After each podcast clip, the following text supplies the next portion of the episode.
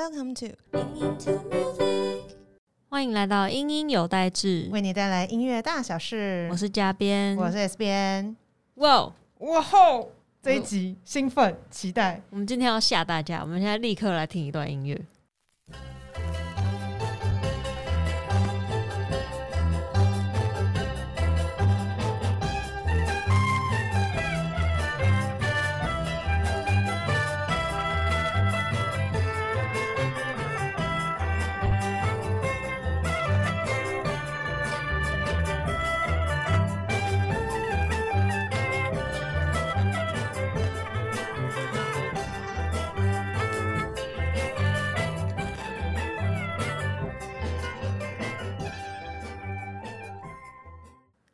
大家有没有想说，嗯，感觉跟之前听到的风格完全不一样？没错，另外一个新世界有没有？对，我们就要打开时代的大门，时代大门真的是时代大门。我们今天呢，是我们英有来自有史以来的第一位国乐主修的来宾，但是我们要讲的是爵士，爵士，因为是我们这个月的专题，这样子。对，然后大家可能想说，嗯，这这这这是一个什么样的操作呢？蹦出新滋味。对，那我们今天先来把我们今天的主角给请出来，就是我们的严翩翩翩翩学姐。大家好，第一次来上你们节目，希望今天准备的音乐大家都会喜欢哦。就是学姐今天真的特别在事前就帮我们准备好她今天要播的所有的音乐，让我们今天可以不用像我们之前 找音乐找的要死，找的要死要活。对，然后其实我跟学姐有一个很特别的缘分，算缘分吧，就是是。呃，研究所的学姐妹，对。然后那时候我们要做爵士的专题的时候，我就想到，就是学姐是做爵士台湾的爵士乐研究。然后那时候想说，嗯，我一定要找学姐来这样子。哦，那时候那时候嘉宾跟我讲的时候，我想说，嗯，我记得你读的 跟爵士一点关系都没有。我想说，居然有这个机会，真的很难得这样子。对，那学姐自己本身也是从国乐系，然后到。民族音乐所，然后再到民族所这样的一个路径，就是大家听了可能会觉得还蛮特别的。对，好像之间感觉好像又有点关联，但又好像差得很远的感觉。对，那我们今天就是要跟学姐聊聊她的这个转变，应该说转变就是一路这样子读上来的一些过程，然后还有包括她对于台湾爵士乐的一些研究这样子。嗯，这确实是很有。很特别的主修转换的过程，因为从一个演奏家变成一个音乐文化的研究者，嗯，那又回到我自己从小国乐班的主修是扬琴，嗯，你们觉得扬琴跟世界的距离有多远？我觉得我自己的话，身为一个不是很懂的，我就觉得好像只会想到，比如说中国啊、台湾，好像离其他的世界，我会觉得好像蛮遥远的感觉。应该说，扬琴后来对我来说是一个认识世界的媒介，哦，带我到远方去。因为我们音乐班啊，就是要上很多什么世界音乐啊、乐器学。那时候就觉得，哎，中国扬琴有三大体制，一个是中国体系，一个是欧洲体系，一个是南亚体系。欧洲也有扬琴吗？对，就是很多人说是中呃钢琴的前身。哦，对。所以那时候作为一个从小主修中国扬琴的人，我就觉得，我天啊，我一定要学欧洲大扬琴，到底。不同体质扬琴敲出来是什么样的感觉？嗯，所以就开始沉迷沉迷，然后就开始写很多计划啊。那时候也有很多什么，嗯，帮助青年的职梦计划，我就开始拿了很多奖金去圆我这个梦。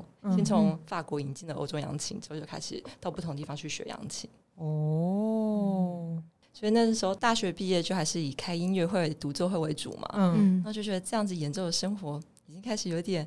没有满足那时候的求知欲了，嗯，所以我就想说，那我要考一个民族音乐研究所，就名正言顺去研究不同国家的扬琴。哦，对，所以呢，到民族音乐研究所的时候，我们不是那个成年礼还是仪式都要去做一个填调嘛，嗯，所以我就去了匈牙利一个月。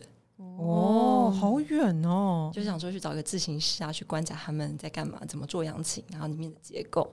那当然就会有自行师，就会接触到很多乐手。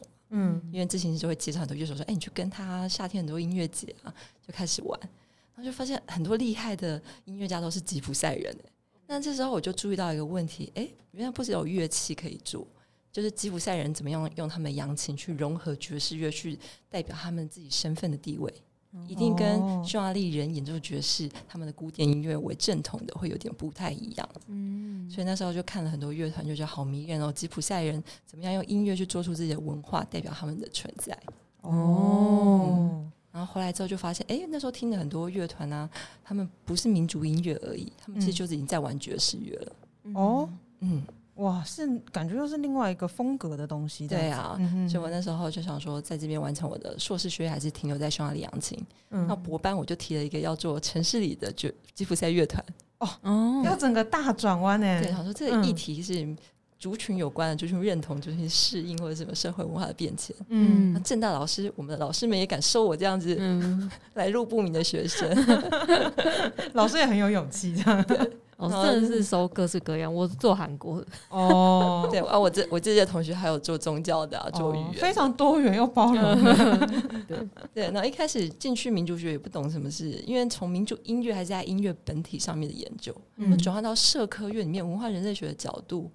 去看待西方的理论怎么样研究不同的文化或是人类的活动动态来说，然后就修了两年的课吧，然后就是浑浑噩噩不知道要题目，我们那时候要报考题目，然后要全系的人一起听那个发表会，到底可不可以通过？嗯，然后后来就是暑假的时候吧，就开始在台湾，就是台北跟着捷运啊，就从大安那时候大安区有一个雅痞书店哦，对他就是刚好有一个是也是吉普赛乐团的演奏，然后就刚好就跟。他们我就听音乐会嘛，听完就跟乐手聊天，嗯，然后聊天聊聊，他就带我每天在不同的酒吧或是展演场场所认识不同的音乐，我就说啊，就是有 A 团、B 团或者是什么不同流派，有佛跳舞、swing 的哦，就开始认识这些不同的乐团。对，然后我就想说，哎，那我干嘛要那么远的跑去匈牙利做人家的爵士乐团？那做台湾的也可以啊。哦，这个很棒哎。对，所以那时候就。又花了一点时间转换，然后就把心留在台湾了。哦，因为我自己的话，就会是因为像我们也是在做这个这个月专题的过程中，慢慢慢慢对爵士会有些了解，这样子。对，然后就会真的很容易会说，哎，想到爵士，我好像就想到国外的很多的，比如说传奇的一些乐手啊，然后或者一些很知名的作品。那像对于台湾的爵士，我自己本身就哦，我就从来没有想过说这个地方也是可以研究的东西，这样子。那其实中间也卡了很多关啊，因为我们通常都觉得研究爵士，先从美国的不同风格，嗯，然后让自己听听听听听，然后后来发现被骗了，因为 一九三年代台湾日本是殖民地，殖民母国，台湾是殖民地，所以日本流行什么，应该先从日本切入哦，反而不是先跑到那么远，要到大洋另外一边的。对，所以美国或者欧洲的爵士乐其实辗转透过日本。又二手再二手到台湾哦，所以这在很多不是全球化在地化的理论，都是那种嗯直接影响的那种在地化的表征，其实是中间还有很多复杂的脉络。嗯，对，可能我们可以从台湾跟日本的关系去看到在地化的表现。可是你还有美国这一块东西，怎么影响日本？日本在影响台湾？哦，就那种层层叠叠的感觉，这样子。嗯，就从美国到日本，可能就有一些，哎，有些东西保留，有些东西变化，然后从日本再到台湾，也会经过同样的历程，这样子。所以很多乐迷他们一定是从美派的或欧派的爵士乐开始听。嗯，那我后来就走了反路。我先去听日本，我就去日本民族学博物馆听那时候的音乐档案。哦，整个反过来，又用了一个很特别的角度去切入，这样子。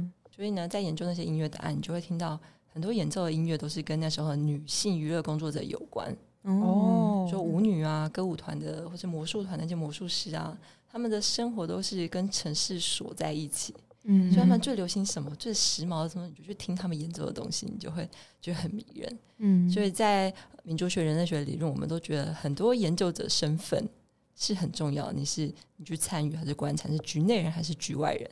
然后最重要带入还有一个报道人。报道人是什么东西？报道人可能就是你去一个地方做研究，你要一个当地的头头带你去融入他们的生活，在那边住上一段时间。哦，地头蛇的感觉吗？是地头蛇的感觉。哦，但是过去找不到的报道人，我觉得会从历史的史料里面去找。嗯，所以每次看到一些异蛋啊，在日日新新包里面，或者是各种史料里面，我都觉得哦，看到他们好迷人，就觉得我的上辈子会不会就是他？这 注定好要做这样子的研究，好浪漫啊！天哪，很浪漫啊！因为那时候的歌手有些什么纯纯爱爱啊，偏偏好像听起来蛮合理的哦。对，都是叠字。所以 今天也为大家准备了一首呃，我们会在上海和平饭店听到的爵士乐演奏的歌叫《玫瑰玫瑰我爱你》。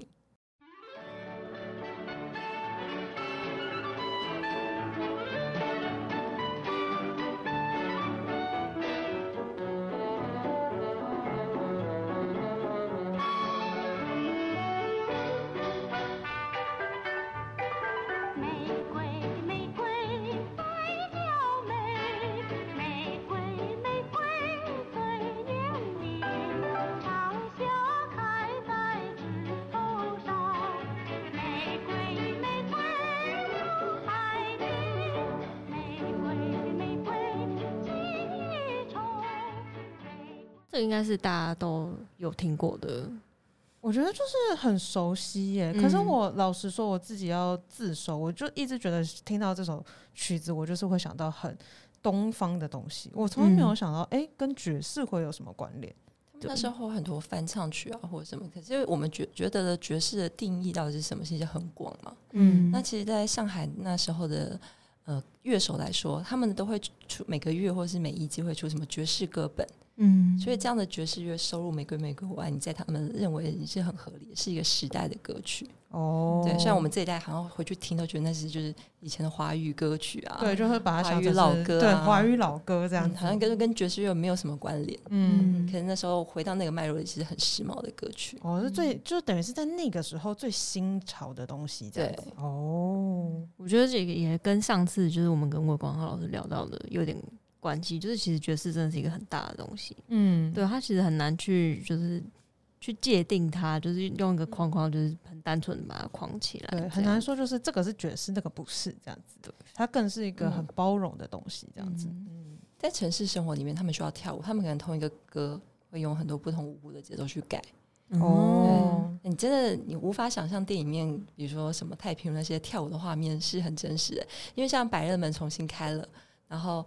我们的妈妈们，她们可能在年轻的时候，八零年代都有在台北的舞厅玩过，或者是约会。嗯，所以呢，好像前前几年吧，百乐门重新开始，我还带我妈妈回去体验。那时候是的？那你进去真的会觉得，哦天啊，冒着梦幻泡泡，因为那个舞者舞女穿着西装笔挺的，或是旗袍很贴身，然后他就会教你，可能先试跳一个，他会跟你讲解舞步，然后就带你在一个大舞厅里面绕哎，哦，然后可能一首歌三分钟就换一个舞步，换一个舞步。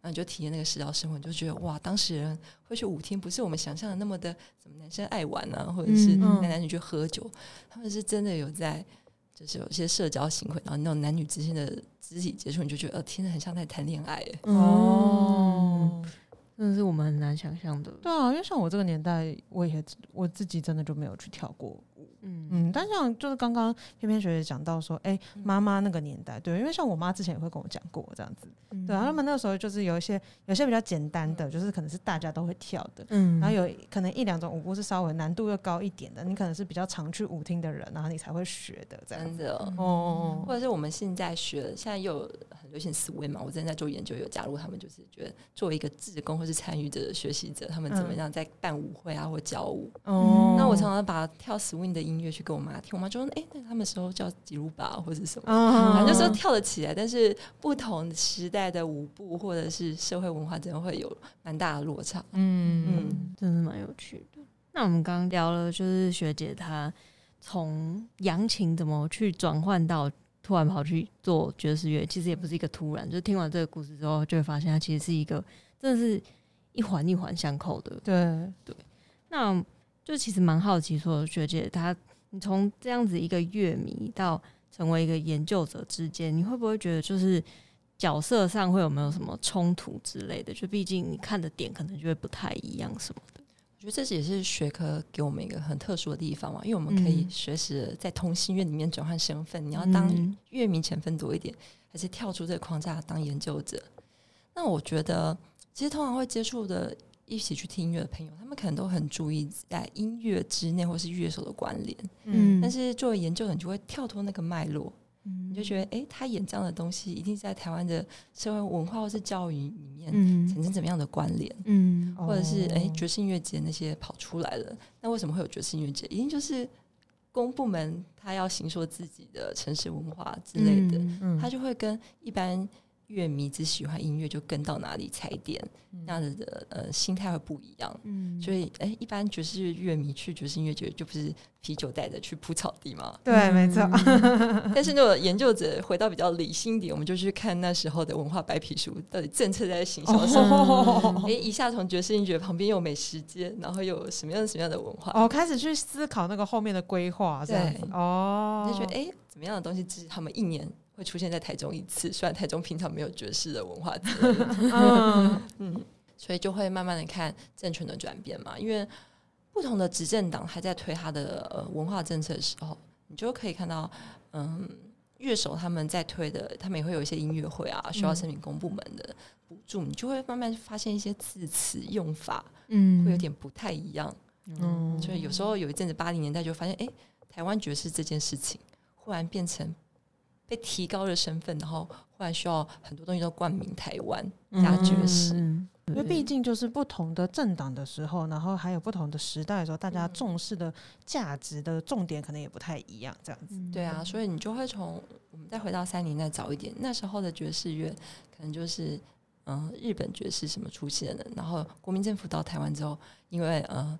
中华文化复兴运动，所以呢，就很多唱片的标签上面就注明了出版中国爵士。哦，中国爵士，然后有一些封面还要放就几大景点啊，比如圆山饭店啊，那时候 那时候的政府在盖十大建设之类的，嗯，爵士专辑上面放这些东西吗？对啊，你就会看到那些好混搭哦。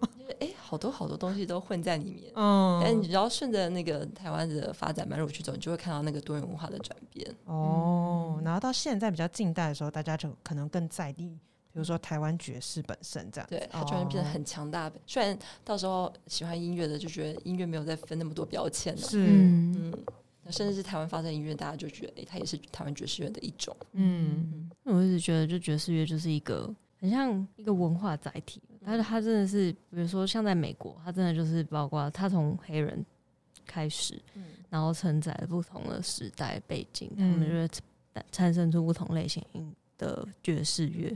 那就台湾其实好像也是有这种，就是听学姐刚刚这样讲是这种感觉，嗯，就同样是就是爵士，但是它是在不同时候，它被冠上不一样的功能，这样子。对对啊，除此之外，我觉得还有另外一个很珍贵的是，两岸的关系一直都。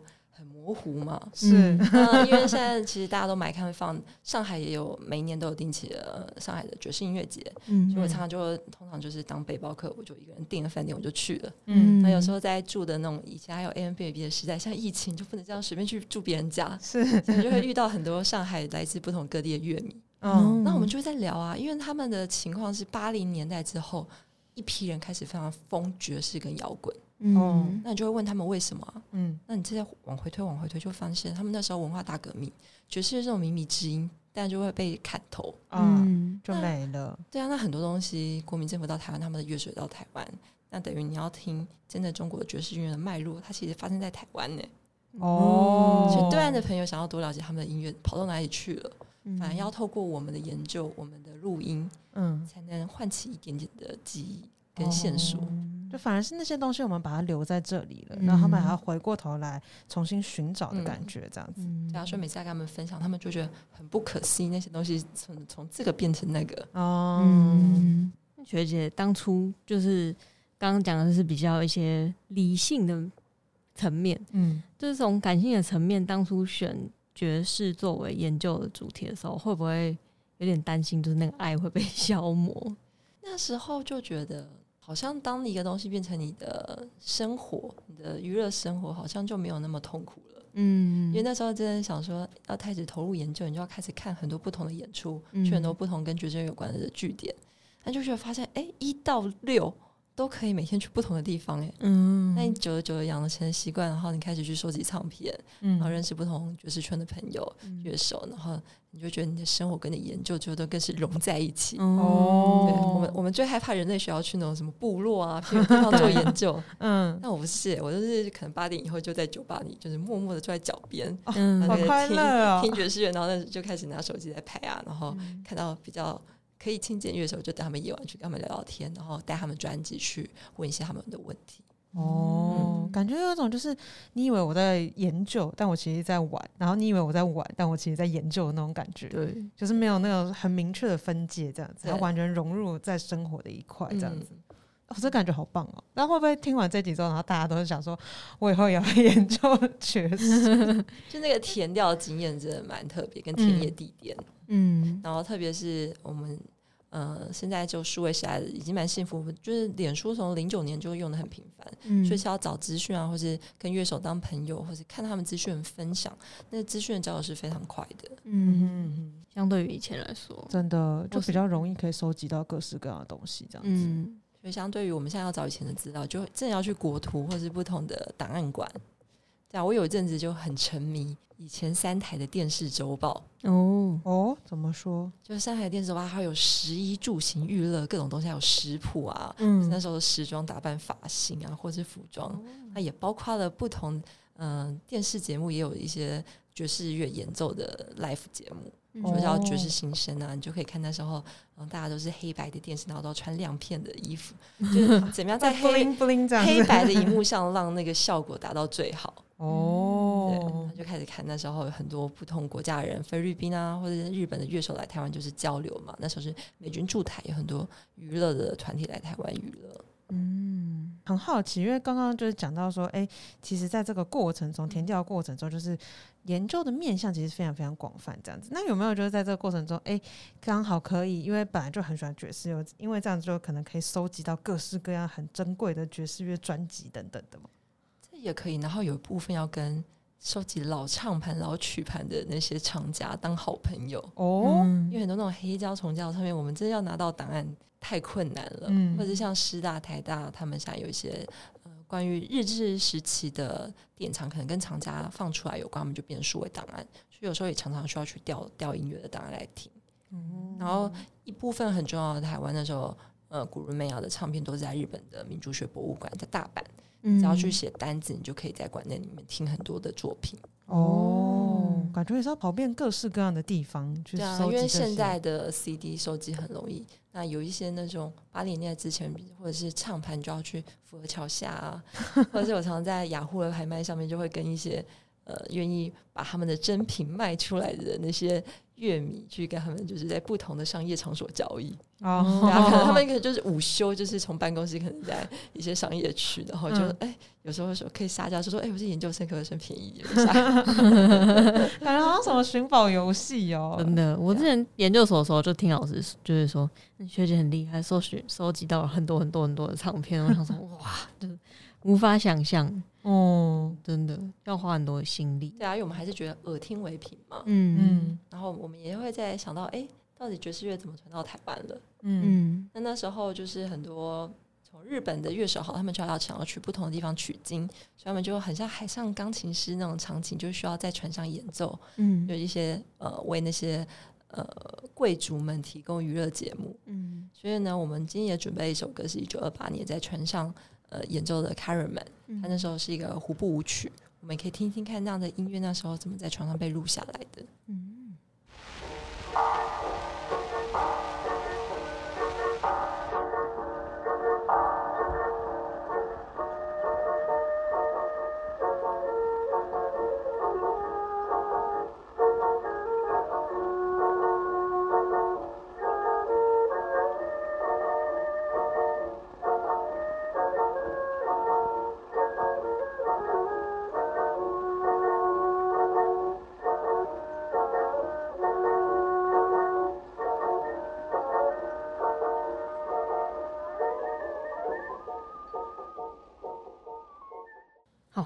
刚刚听了这个，也是很很有 feel。而且刚刚 因为刚刚偏偏学姐讲到就是海上钢琴师，嗯你嗯脑袋里面就是立刻开始有那个画面，嗯就觉得哦好浪漫哦。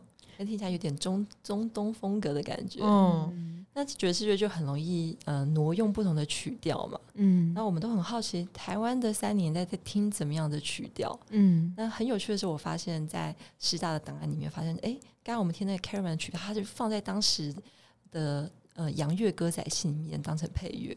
哎，出乎意料。要听很多段音乐来比较，为什么音乐的挪用，它其实诶从日本他们要去其他地方远行，那又怎么样被唱片行编曲家又挪到台湾的歌仔戏里面。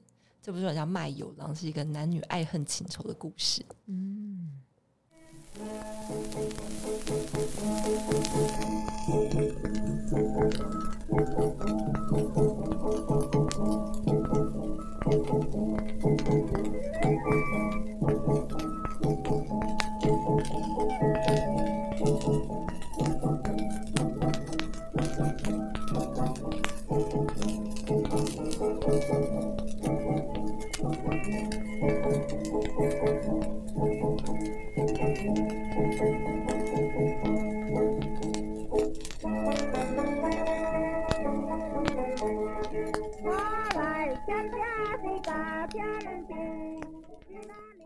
大家听了这个很特别，就会有一种嗯，好像既熟悉又觉得好陌生的感觉。对啊，而且还有听到草莓郎给刚就混在里面，然后也好像没有很违和感的感觉，但是完美完美的就是结合在一起，就听了就觉得嗯很合理。对，就有种哎怎么怎么。没有没有想过可以这样子结合，但结合在一起的时候又觉得哦，好像很浑然天成的感觉，这样子。在当时出唱片的策略是蛮新奇的吧？因为很多都觉得，哎，歌仔戏还是以哭腔，那是那时候的新调嘛。嗯，他用换另外一种方式来诠释，好像因为可以跳舞听歌仔戏，那故事也没有那么悲情的感觉。嗯哼，那我们接下来就是要来一个台湾的爵士乐大灾问。哦，对，那刚刚就有讲到台湾。其实有自己的爵士音乐吗？那时候在岛内的城里其实是分区域的，嗯，如果是大道城，就有本土自己的本岛音乐家，他们组织乐团就开始在一些酒家、咖啡厅里演奏，嗯，然后是现在的西门町那一块，就是日本人的地盘哦，对。然后台湾那时候，因为是日本，他很追求西方文明开化的政权嘛，嗯，所以就开始模仿很多欧美的军乐队去设立编制。嗯，所以会演奏军乐队那些管乐器的，他就很容易转演当时流行的音乐，他们去接接外快啊，就是可能白天在公部门演奏那种军乐。然后帮不同的公家单位，就是一些巡礼啊，或是有什么颁奖典礼之类的。那晚上就去酒吧里面赚钱，哇，两种人生的感觉。就早上非常一本正经，到了晚上的时候就放开来嗨的感觉。斜杠，没错，斜杠人生。所以很多的史料也有记载说，那时候台湾的乐手就是跟日本那些军乐团的一些乐手去学习。哦，因为到晚上的时候就可以，哎，大家可能在同一个场合就遇到了这样子。但是可以知道他们分的群体是比较。不同挂的，日本的还是有给日本人听的，台湾还是有给台湾人听的。但是因为那时候很多日本的娱乐界，他们就会从呃，他们就会学魔术去巡演，所以有些魔术家反而呢，他们团里会夹带美国的爵士乐队，然后把他们带来台湾演出。哦。就是很风靡，我们以为爵士乐队是现在爵士音乐节才引进国外乐队来交流，没有一九二五年就有这样的历史记录。哦，那刚刚讲到，比如说刚讲到，比如说日本的群体，那比如说台湾本本土的群体，然后可能跟巡演的，就是比如说国外的群体，他们之间的演奏会有什么不同的地方吗？从美国引进爵士乐，我觉得他们应该还是当时西方流行的一些东西，然后配合魔术的导演，很像是。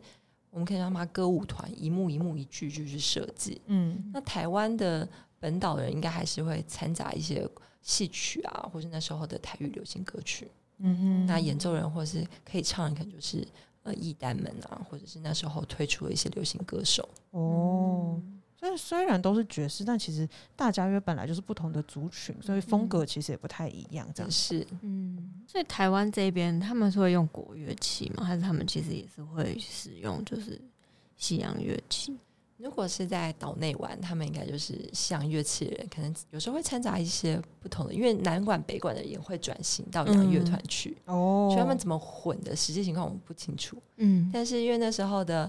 嗯，日本是唱片的投资商，所以很多的乐手会到日本去录音。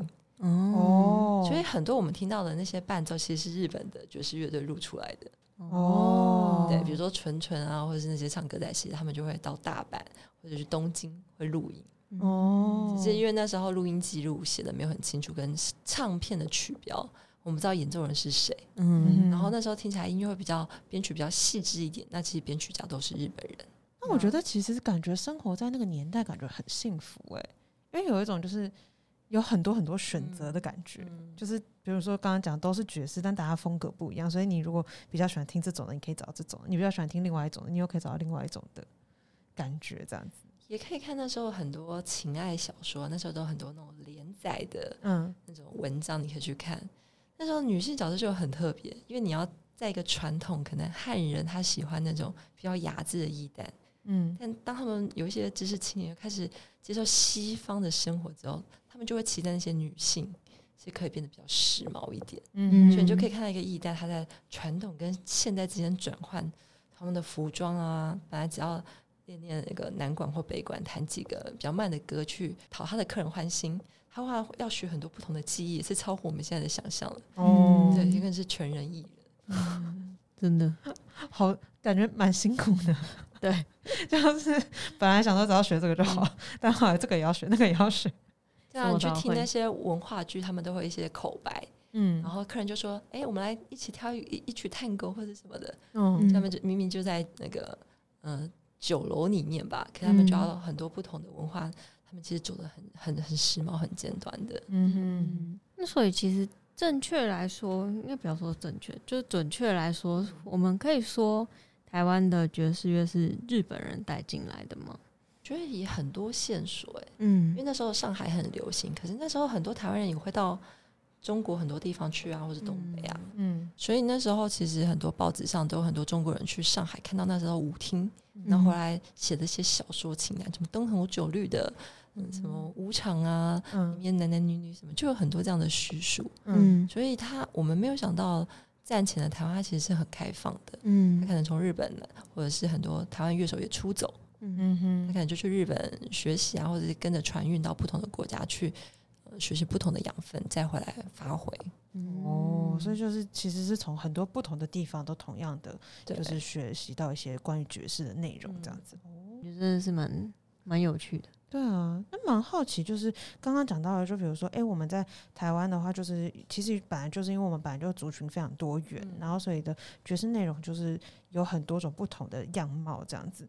那有没有什么就是其他是哎台湾有更就是独特的地方或一些哎跟别人不太一样特点吗？我觉得如果从嗯唱片来看好了，我们现在都觉得泥娃娃是中国的儿歌，嗯，对，小时候会唱的那种。那我们小时候会唱，或是幼稚园表演，不知道他跳啊，嗯，就是他会经过不同政权转变。你现在再回去听那些歌，跟他那些曲标上面文字，你就觉得好有趣哦，到底。接受那是什么文化？所以，我们今天准备一首呃，那时候标榜着中国爵士的泥娃娃的歌跟大家分享，然后里面可以听到那时候电子音乐跟一些效果器出来，就会有一些很逗趣的声音。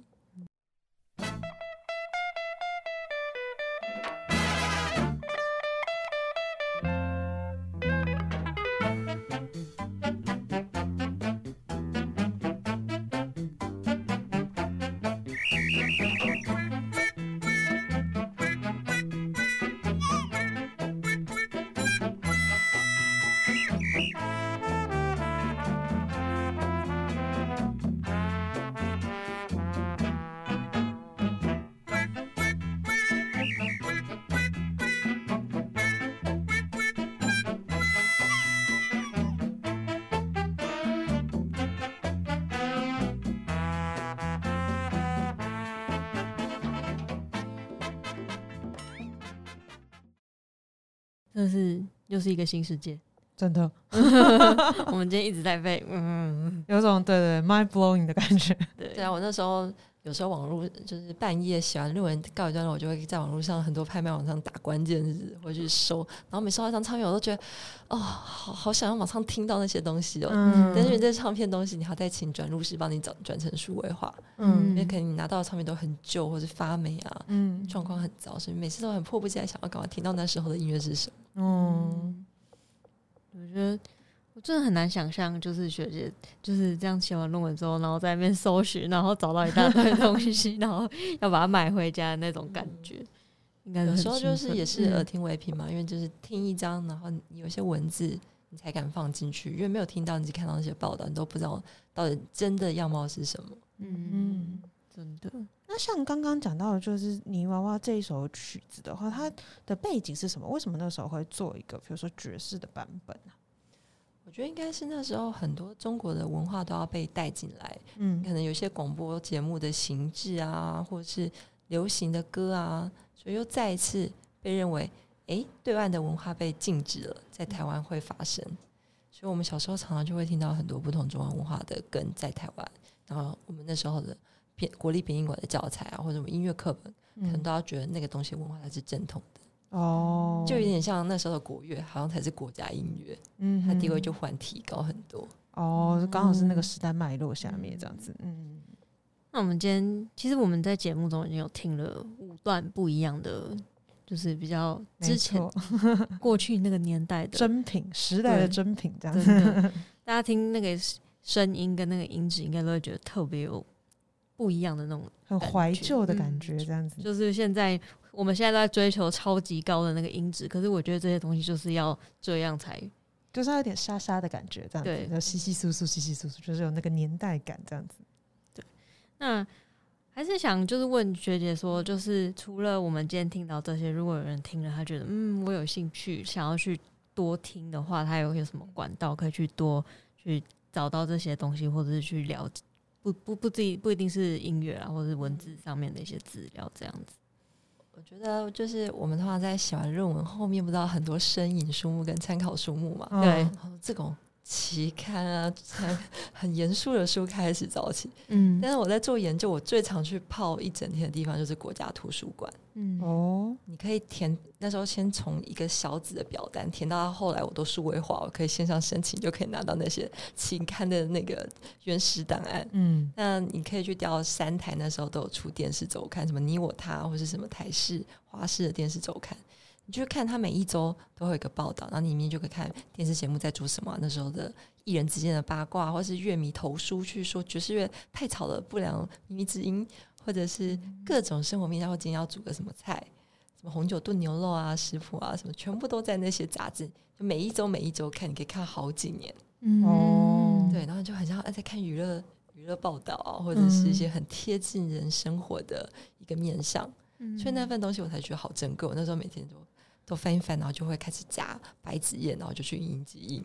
哦，感觉很像在看古代人的八卦的感觉。对，然后里面每天在播的节目啊、歌曲啊，你都可以整理成表单，你就可以知道当时在流行怎么样的音乐。哦，主要是研究的时候，如果大家真的想要更知道那个时代的东西，可以透过这样的方式，这样子。嗯，对啊，年轻人可以来一场老派约会，就去国图。你就看看你爸妈年代，或者是那时候三台电视的时候在流行什么哦，蛮浪漫的，很浪漫啊！那时候的发型啊，或是毕业典礼啊，或是女生上班要穿什么，带什么样的饰品，嗯，或是在连接到那时候音乐什么或者流行什么，或者他们在什么地方出外景，嗯，有爵士乐队会在某一些中山区的饭店里面的大厅录，嗯，你就可以找到很多线索，你就可以有自己的走读路径啊，嗯。哦感觉很棒哎，有一种就是透过这些资料，就有种穿越时空的感觉，这样子体体验一下以前的台北人没错生活。对啊，只有三台年代，大家流行的娱乐其实很统一。嗯，那我们今天真的很谢谢学学姐跟我们分享了很多，就是我们从来没有想过的事情。对，对，我们在查资料的时候，大部分大家真的是想到爵士，真的很直觉，就是可能美国这样子。那我们也。透过今天学姐分享，知道其实台湾有很多很很珍贵的内容，这样子。对，而且我们现现在也知道要去哪里找了。对，嗯，对啊，试试看，如果我们只是不要只想在音乐演的好不好，如果把这个音乐的文化变成你自己一个很都会性的生活，你一定可以玩出你不同的脉络。嗯，对，把爵士变成一种生活态度的感觉，这样子。没错。很高兴今天可以知道这么多就有趣的事情，下次大家就可以找个假日，有没有？就当日探险一样，就去国图，然后去找找看那些资料，然后说不定还可以走一下当年诶说到的那些地点，这样子去探访一下，就是诶属于台湾的爵士的足迹，这样。嗯，那我们今天节目就到这边，我们就下一集再见，拜拜，拜拜。